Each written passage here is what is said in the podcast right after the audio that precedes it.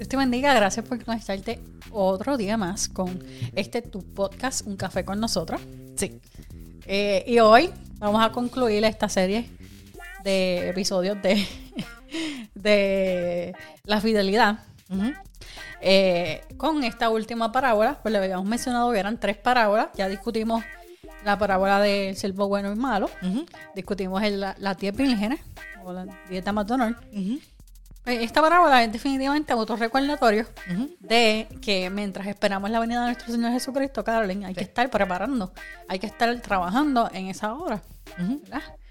Las dos parábolas anteriores nos mostraron la, la importancia de la expectativa, ¿verdad? Expectativa de eh, esperar en Dios y también de, de tener paciencia ¿verdad? Pues mientras esperamos. Y ahora esta parábola nos recuerda que ya sea Cristo llegando tarde. Tarde entre comillas, porque Él no llega tarde. Nadie Eh, sabe el día ni la hora. Ajá. Llegue tarde o llegue temprano, debemos estar trabajando.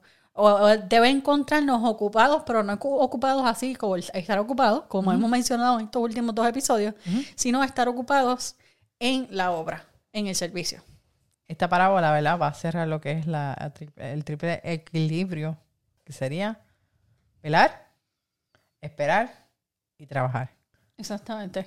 Tuvimos la del siervo, que hacía la parte de velar, Ajá. eh, la de las diez vírgenes, Esperar. y ahora vamos a estar discutiendo el trabajar.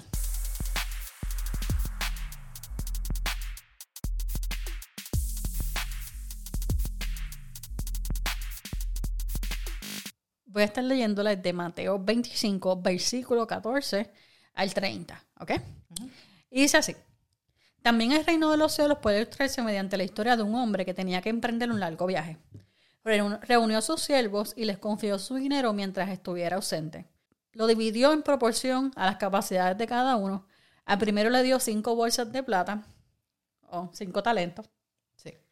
Al segundo le dio dos bolsas de plata. Y, a la- y al último una bolsa de plata. Y luego se fue de viaje. El siervo que recibió las cinco bolsas de plata comenzó a invertir el dinero y ganó otras cinco más.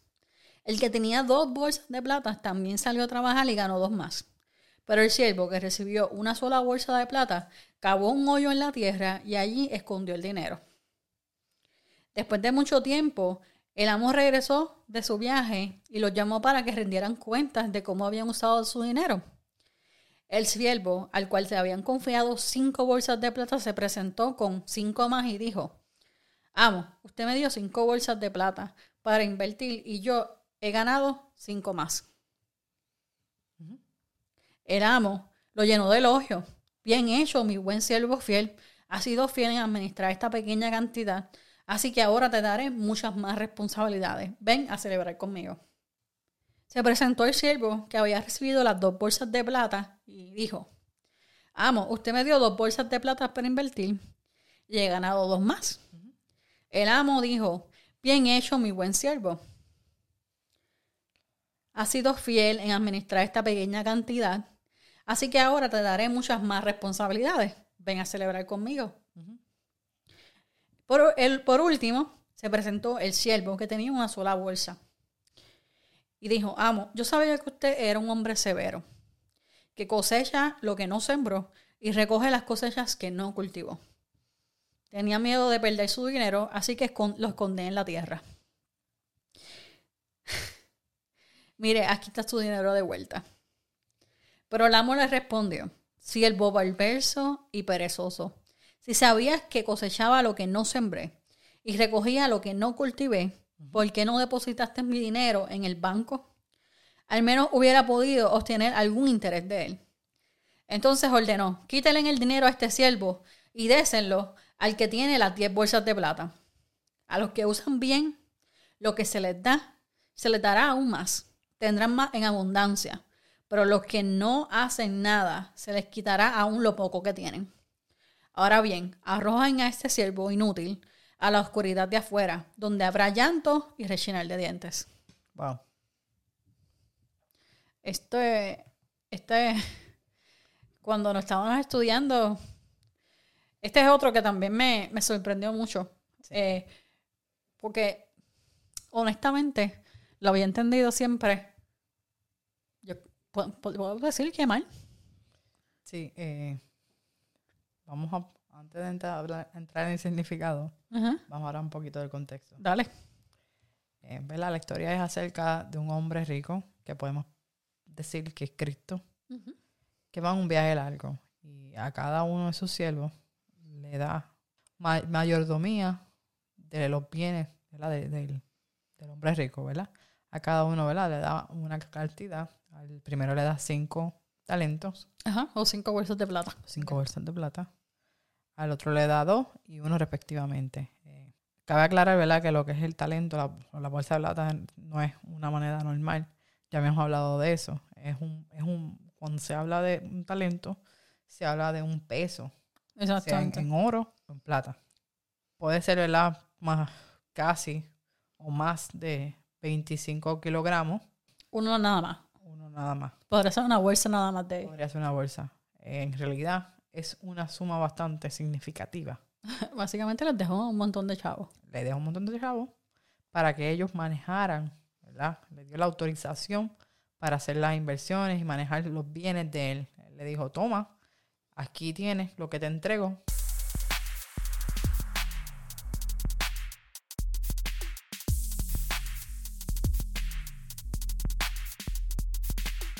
Sé mayordomo de lo que te entrego trabájalo. Eh, está interesante porque le das, ahí lo dice bien claro, según sus capacidades. Y ahora Sí, vamos a entrar sí. al significado, que era donde yo, Amy, aunque quizá había entendido el concepto, no lo había entendido de la manera en la que, ¿verdad? en la que aprendimos cuando estuvimos estudiándola. Sí. Así que te voy a explicar. Mira, a cada hombre se le, va, se le da, o ese, eh, el amo que es Cristo, a cada, a cada uno le da según su carácter y según su capacidad. Sí. A uno le dio cinco, a otro dos y a otro uno. Dos de los, dos de los tres hombres hacen, básicamente doblan esa, esa cantidad. Sí. ¿verdad? Este, eh, trabajan fiel y cumplen con, con, con dar, devolverle algo al, al amo. Entonces podemos ver que estos mismos siervos, que son estos dos que devolvieron algo, tan pronto se fue el amo, empezaron a trabajar. Sí. Y me parece bien interesante porque ellos dijeron, eh, me dieron esto, no por miedo. Voy a sacar más, chavo. Me dieron esto, voy a sacar más. Sí. Por eso vemos que el tercero no hizo nada. Él aprovechó esta ausencia del amo para hacer lo que daba la gana. Tenemos otro siervo aquí random haciendo lo que le da la gana. Y a diferencia del siervo de la primera eh, parábola que discutimos, Sí. que fue a meterle puños y hacer cosas ahí que, no Pura tenía, maldad. que no tenía que hacer, este dijo, "Mm, nada, yo voy a esconderlo, porque, ¿verdad? No quiero que me encuentre que no tenga nada cuando llegue. Por lo menos lo que me dio, pues Se lo voy a usar. Y aquí es donde está lo que yo, Amy, había entendido mal, básicamente toda mi vida. Y es que yo siempre pensé que cuando se hablaba de esto, se hablaba De las cantidades. no de las cantidades per se, pero sí de, de, de lo que Dios te da, que tú haces con eso. ¿sabes? Yo siempre lo pensé de esa manera. Entonces pensé, bueno, pues, los que le dieron cinco, pues, hicieron algo y, y- y sacaron cinco más.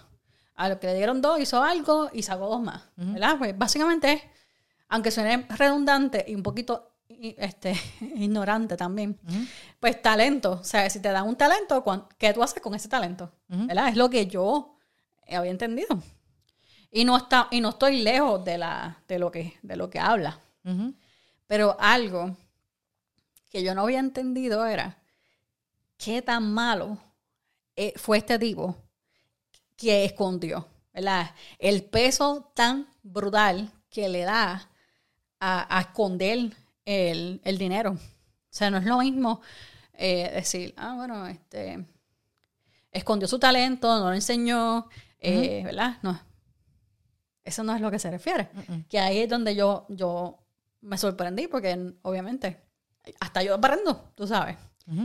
Y no, no se trata de eso, sino se trata de que este hombre, como el primer siervo, perdió el respeto a su señor. Sí. Entonces, básicamente estaba eludiendo su deber. En lugar de decir, ah, mira, está escondiendo sus habilidades, está escondiendo eh, sus talentos, estás eludiendo tu deber. Y eso a mí me dejó loca y sin idea. Entonces, me parece bien interesante porque cuando él está, ¿verdad? Eludiendo ese deber, recuerden que nosotros somos todos, somos esos siervos, again, otra vez, ¿verdad? Eh, el que se, se, tardara un poco más el amo en llegar, lo, que, lo que estaba diciendo, ah, pues mira, lo hice bien porque si acaso lo hubiese invertido y hubiese perdido dinero. Sí. Justificándose. Exactamente. Pero el punto aquí no es el, el talento que invirtió, no es el trabajo que hizo o dejó de hacer. No es lo que te dieron. El punto es ese, el punto es qué hiciste con lo que te dieron. ¿Ves? Cuando te dice, ¿qué hiciste? ¿Qué hiciste? Pues tomaste tu trabajo o eludiste tu deber. Y ahí es donde yo me quedé, ¡Ah! cierto. O sea, que esconder el talento, esconder las bolsas de plata para este hombre significó básicamente, otra vez, perdió respeto a su amo y eludió por completo su deber. Sí, no, no trabajó, no trabajó. Dijo, bueno, yo le voy a entregar exactamente lo que me dio. Y con eso debo estar más que bien. Y yo no sé ustedes, pero a mí eso me impactó. Sí. Porque específicamente, volvemos a lo mismo, nos podemos encontrar en esa situación. Nos podemos encontrar en la situación en la que no hemos crecido o no hemos invertido en desarrollarnos, en desarrollar el trabajo del reino, por eludir nuestra responsabilidad.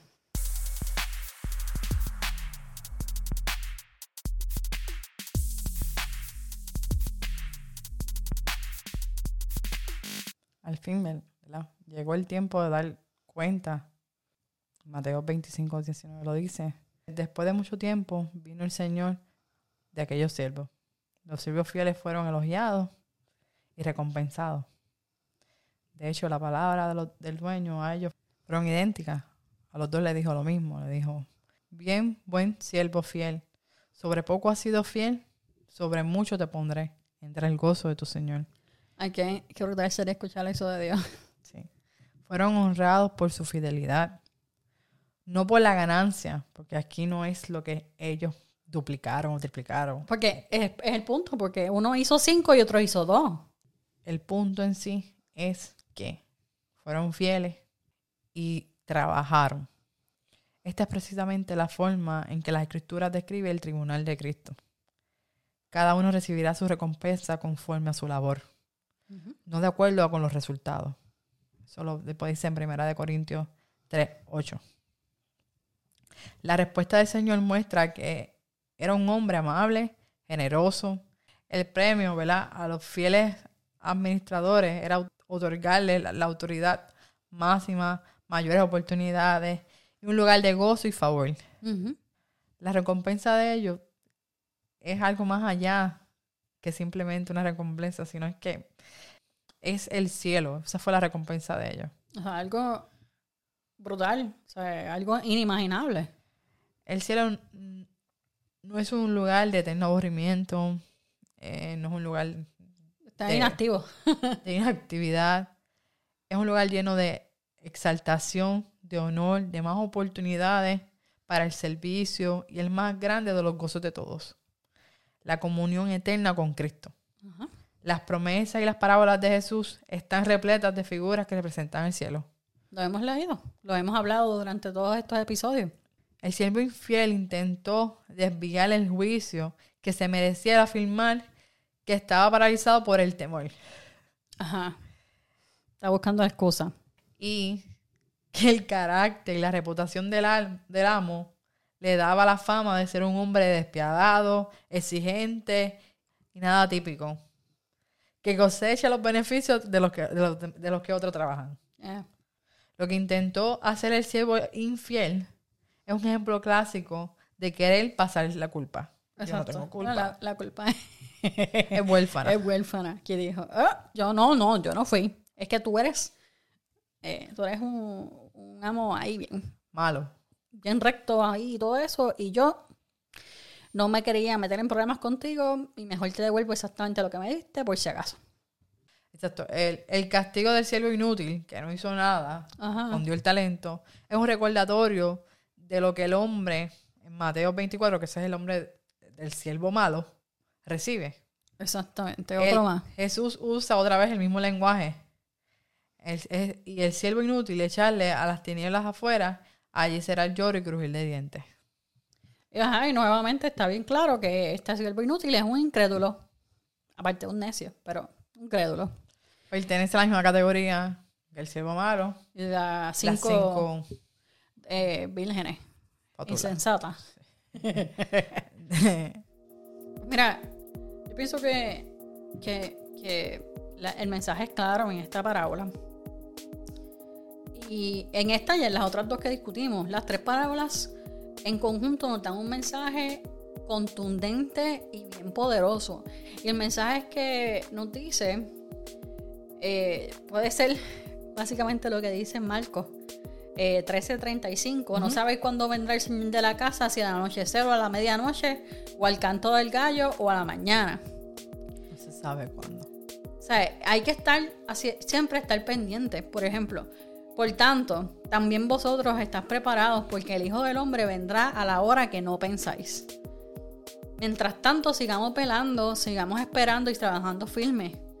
Eh, como dice en Primera de Corintios 7:29, el tiempo es corto. Y el fin de todas las cosas se sigue acercando cada día más. Estemos puestos siempre a velar, a estar sobrio y mantenernos en oración. Sé bien importante que lo que nos recuerda esto es que nada puede interponerse en el retorno de Jesucristo. Si estamos trabajando, no estamos trabajando. Si estamos esperando, o no estamos esperando. Así que yo quiero recordarles a todos que esta, estas parábolas nos traen algo. Yo creo que podemos decir que que nos traen una característica que tenemos que tener, y es la paciencia. Si, si algo nos llaman estas parábolas es a ser pacientes. ¿verdad? Este, pero pacientes y no pacientes quedándose sin nada hacer, sin nada que hacer, sino pacientes trabajando. El Señor no se tarda, el Señor cumple sus promesas siempre. Muchas personas piensan que, que su venida está por tardanza, pero realmente no. El Señor no no hace eso, el Señor es paciente. Es paciente con nosotros porque da mucha misericordia. Sí. Recuerden que Él no quiere que ninguno de nosotros nos perdamos. Lo dice en, en 2 de Pedro 3. O sea, que, que no quiere que, que, nos perdamos, sino que tengamos vida eterna en Él. Entonces, mientras tanto, tenemos que estar preparados y asegurarnos que si él regresa inmediato, aquí y ahora, o regresa de aquí a otros mil años, nos encuentre con una disponibilidad verdadera. Donde encuentre con ejerciendo nuestra responsabilidad. Mi pregunta es, ¿estás disponible? Bueno, Amy, ¿qué tú crees si hacemos una receta? ¿Verdad? Me, gustaría terminar, ¿verdad? Me gustaría terminar con la receta. Eh, en lugar de terminar con una oración, esto. ¿Terminamos con la receta? Vamos a terminar con la receta. Porque creo que, que esta es la, la, conclusión de estos tres episodios. Sí. Y me gustaría que te llevaras contigo esta receta de, de café frío, ¿verdad? O aislate. Para que recuerdes las tres acciones que necesitamos tener mientras esperamos pacientemente por la venida de Jesucristo. Las tres son una, estar expectante. Dos, ser paciente. Y número tres, seguir trabajando. Pero ¿cómo lo vamos a, a poner dentro de la receta? Es fácil. El hielo va a ser espera expectante por el retorno de, Jesucristo. El café va a ser sé, y espera por él. Y la leche sigue trabajando diligentemente en lo que llega Jesucristo. Ahí tiene la receta. Aislate. Este episodio se trata de la fidelidad de nosotros a esperar por Dios. Recuerda entonces que tómate un aislate. Espera, sé paciente y trabaja. Hasta la próxima. Bye.